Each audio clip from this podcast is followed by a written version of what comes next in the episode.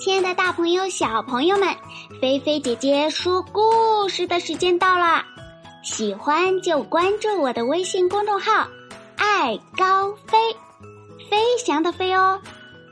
好啦，你们的小耳朵准备好了吗？故事要开始喽！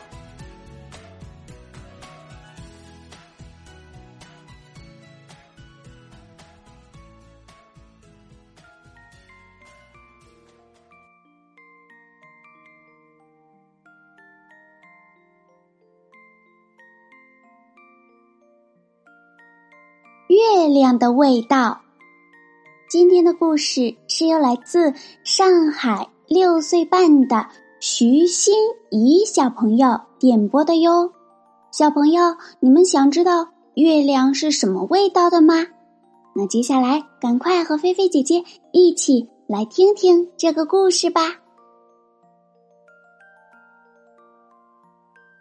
月亮是什么味道的呢？是甜的还是咸的？真想尝一小口啊！夜里，动物们望着月亮，总是这么想。可是，不管怎么伸长了脖子、伸长了手、伸长了腿，也够不着月亮。有一天呀，一只。小海龟决心去摸一摸月亮。爬到山顶，月亮近多了。可是，小海龟还是够不着。海龟叫来了大象：“大象，你到我背上来，说不定我们够得到呢。”月亮想：“哦，这是在和我玩游戏吧？”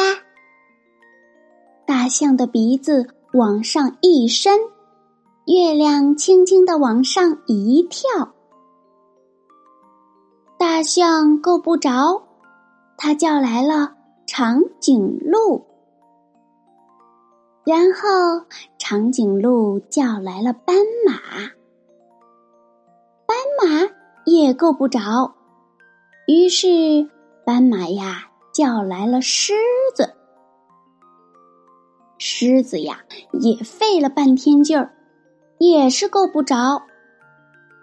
于是呢，狮子叫来了狐狸，可是狐狸累得满头大汗了，也够不着。于是呀。狐狸叫来了猴子，猴子能够着吗？小朋友，你们想想。对，猴子也没够着。于是呢，猴子呀叫来了老鼠。这时候呢，月亮看着老鼠。心里想：这么个小不点儿，肯定捉不到我。月亮已经玩累了，这回呀，它没有动。可是呀，想不到小小的老鼠竟然够到了月亮。只听“咔嚓”。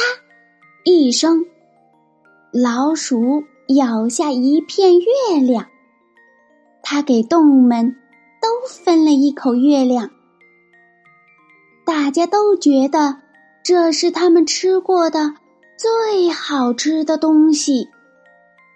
一条小鱼看着这一切，怎么也闹不明白，为什么他们要那么费力。到高高的天上去摘月亮呢？这不是还有一个吗？喏，就在水里，在我旁边呀。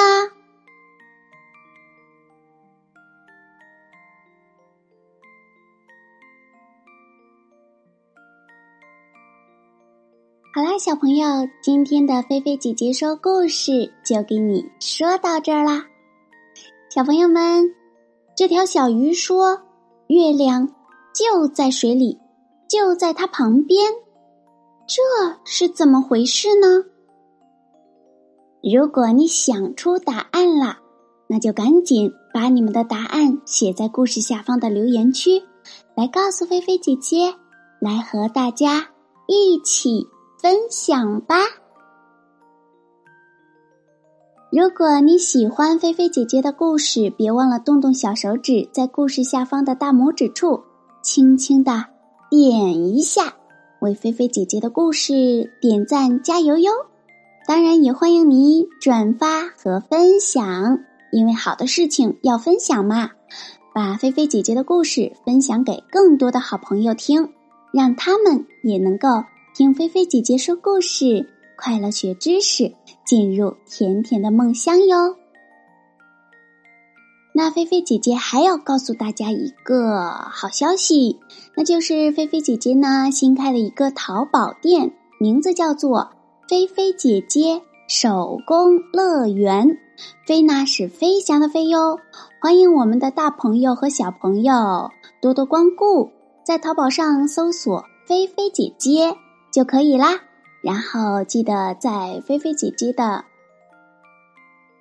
欢迎你们多多收藏、多多支持、多多光顾哟。